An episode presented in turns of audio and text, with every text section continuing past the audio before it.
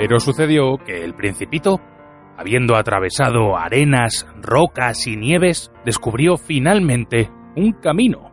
Y los caminos llevan siempre a la morada de los hombres. Buenos días, dijo. Era un jardín cuajado de rosas. Buenos, días. dijeron las rosas. El principito las miró. Todas se parecían tanto a su flor.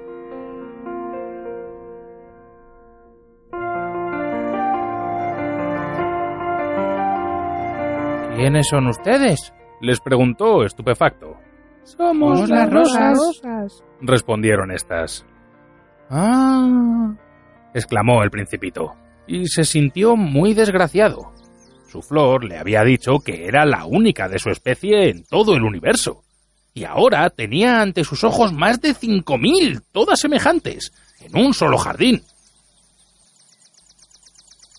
Si ella viese todo esto, se decía el principito, se sentiría vejada, tosería muchísimo y simularía morir para escapar al ridículo.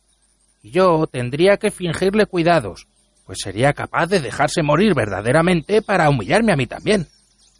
Y luego continuó diciéndose Me creía rico con una flor única, y resulta que no tengo más que una rosa ordinaria. Eso y mis tres volcanes, que apenas me llegan a la rodilla, y uno de los cuales acaso esté extinguido para siempre. Realmente no soy un gran príncipe. Y echándose sobre la hierba, el principito lloró.